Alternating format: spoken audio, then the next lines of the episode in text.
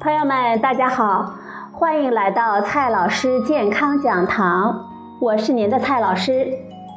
今天呢，蔡老师继续和朋友们讲营养、聊健康。春节后啊，很多朋友都感叹每逢佳节胖三斤啊，所以网上呢就盛传一种负卡路里的食物。这种负卡路里的食物能够帮助我们减肥吗？今天呢，蔡老师就和朋友们聊这个话题。不少朋友说，减肥的时候啊，要吃负卡路里的食物，这些食物会让我们越吃越瘦。除了凉水、绿茶、菊花茶、黑咖啡之类零卡路里的饮品。传说中还有些天然的食物属于负卡路里的食物，比如说菠菜、芹菜、苹果、梨子、木瓜、草莓、青椒、海带、竹笋、黄瓜、莴苣、圆白菜等等低热量的蔬果，还有雪莲果之类的块根食物和脱脂奶。这些传说中的说法呢是这样的。这些负卡路里的食物，它们本身所含的能量，我们呢又叫它热量，卡路里都非常的低，甚至是不含能量。为了把它们暖到我们的体温，然后嚼碎并且消化吸收它们，我们身体所耗费的能量比它们释放的能量还要多，所以我们吃它们呢，就会带来能量的负平衡，而且吃的越多。越容易瘦，这种传说中的说法真的靠谱吗？仔细的想了想，嗯，这种情况啊真的很复杂，而且真的没法用“谣言”这个词呢轻飘飘的应付过去。蔡老师呢还是一类一类的给朋友们来解释一下。先说第一类，凉白开、绿茶、菊花茶。黑咖啡之类的无能量的饮料，如果既不加糖，也不加奶精之类的含有油脂的配料，那么它们在某种意义上来说呢，的确是负卡路里的。理由呢是这样的：如果我们把一大杯的凉白开暖到三十七摄氏度的我们的体温，的确会消耗掉几个千卡的热量。说它的热量是负数也不为谣言。不过，对减肥的朋友来说，每天必须达到几百千卡的负平衡，所以呢，即便喝十杯的凉白开也没有什么意义。绿茶和菊花茶，如果不加糖、蜂蜜、水果和水果干之类的配料，本身呢几乎都是零卡路里的，其中富含多酚类的物质。而这些物质大量食用的时候，会降低包括淀粉酶、蛋白酶、脂肪酶等多种消化酶的活性，增加我们大肠中脂肪类物质的排泄量，所以会在一定程度上妨碍其他食物的消化吸收率。从这两个角度来说呢，它们给身体带来的热量的效果的确是负数。不过，对于消化吸收能力正常的人群来说，喝两三杯茶没有什么明显的效果，除非呢每天大量的喝浓茶。咖啡和浓茶的作用比较类似，它喝多了也会影响消化吸收，而且还会带来我们人体的兴奋，使代谢率轻度的上升，身体的能量呢消耗增加。也就是说，它本身呢没有热量。但是会增加我们身体的热量消耗，勉强算是负卡路里的。这也是国外一些减肥食谱中必备的黑咖啡这一项的原因。不过，对咖啡因的代谢能力因人而异，既有遗传的差异，也有体质的差异。对于代谢能力很强的人群来说，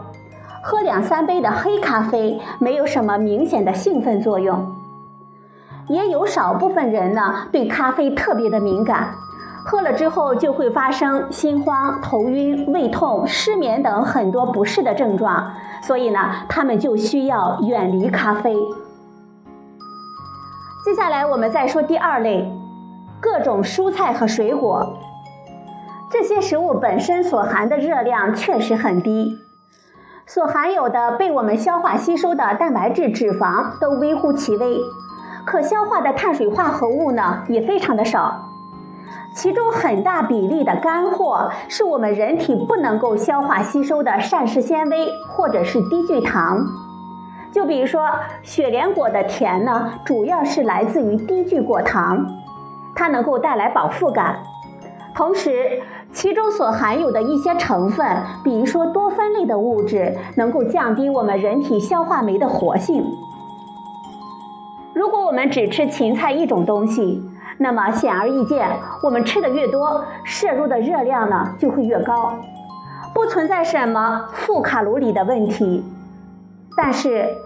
如果用不加油的芹菜来替代一部分的白米饭，显然呢，在不限制食量、同样吃饱的情况下，吃米饭加芹菜呢，就会比单独吃米饭更不容易长胖。由于多吃了这些食物，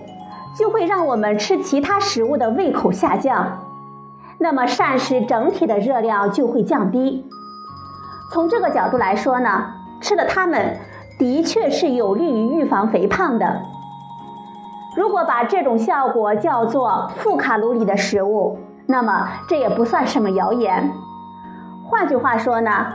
用一些热量低、纤维高、填塞能力强的食物来替代那些热量高、纤维少、容易嚼又不容易控制量的食物，对于控制长胖多少都有点好处。对于天然状态的食物来说，讨论某种食品容易长胖，或者是某些食物是负卡路里的食物，其实呢都没有很大的意义，因为在我们人类的膳食当中啊，食物从来都不是孤立摄入的。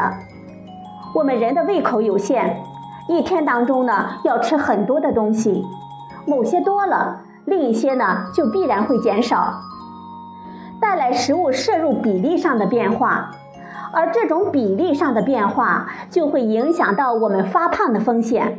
患上各种慢性病和癌症的风险，也会影响到我们整体的健康活力的状态。再来看一下第三类食物：燕麦、黑芝麻和巴坦木。这些食物呢，居然也位列负卡路里食物的名单当中。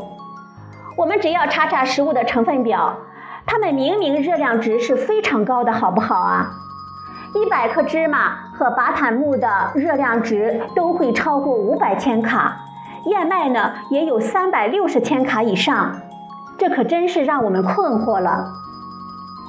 确实，对这类高能量的食物来说，谈什么负卡路里是没有什么意义的。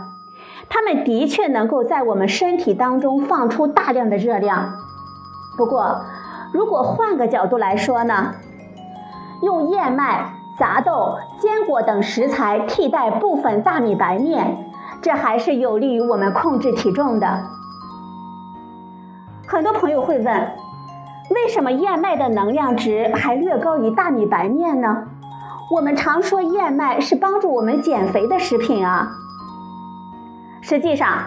食物所含的热量高低和它是否促进我们长胖，并不是完全是一个概念。从一个方面来说，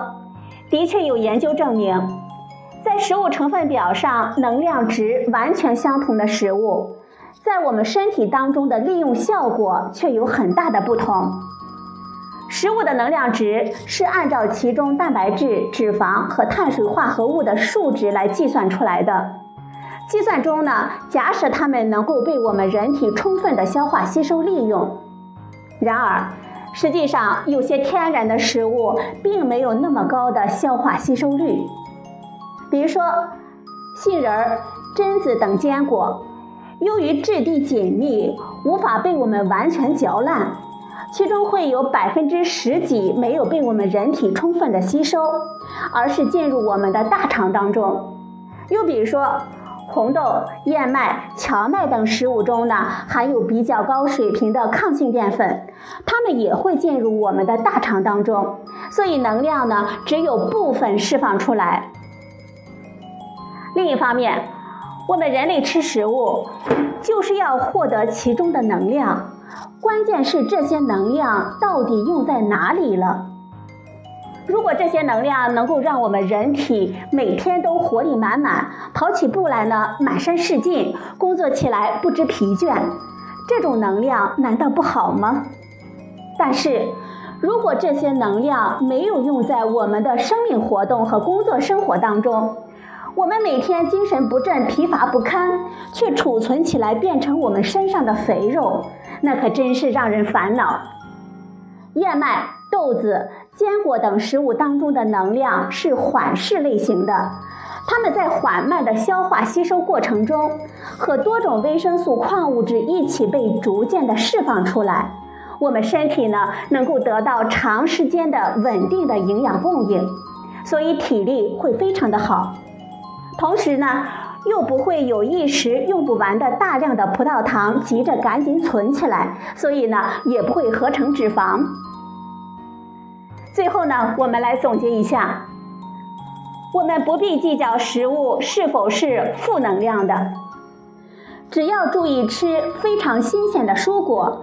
注意吃天然全谷的杂豆和坚果类，控制油、糖和精白的淀粉食物，就能够有效的预防肥胖。减肥的朋友呢，完全不必因为纯燕麦的能量值比白米略高一点而感觉别扭。倒是应该注意，对那些添加了油、糖等配料、口感又香又脆的那些即食的早餐燕麦产品呢，要保持高度的警惕了。好了，朋友们，今天的节目呢就到这里，谢谢您的收听，我们明天再会。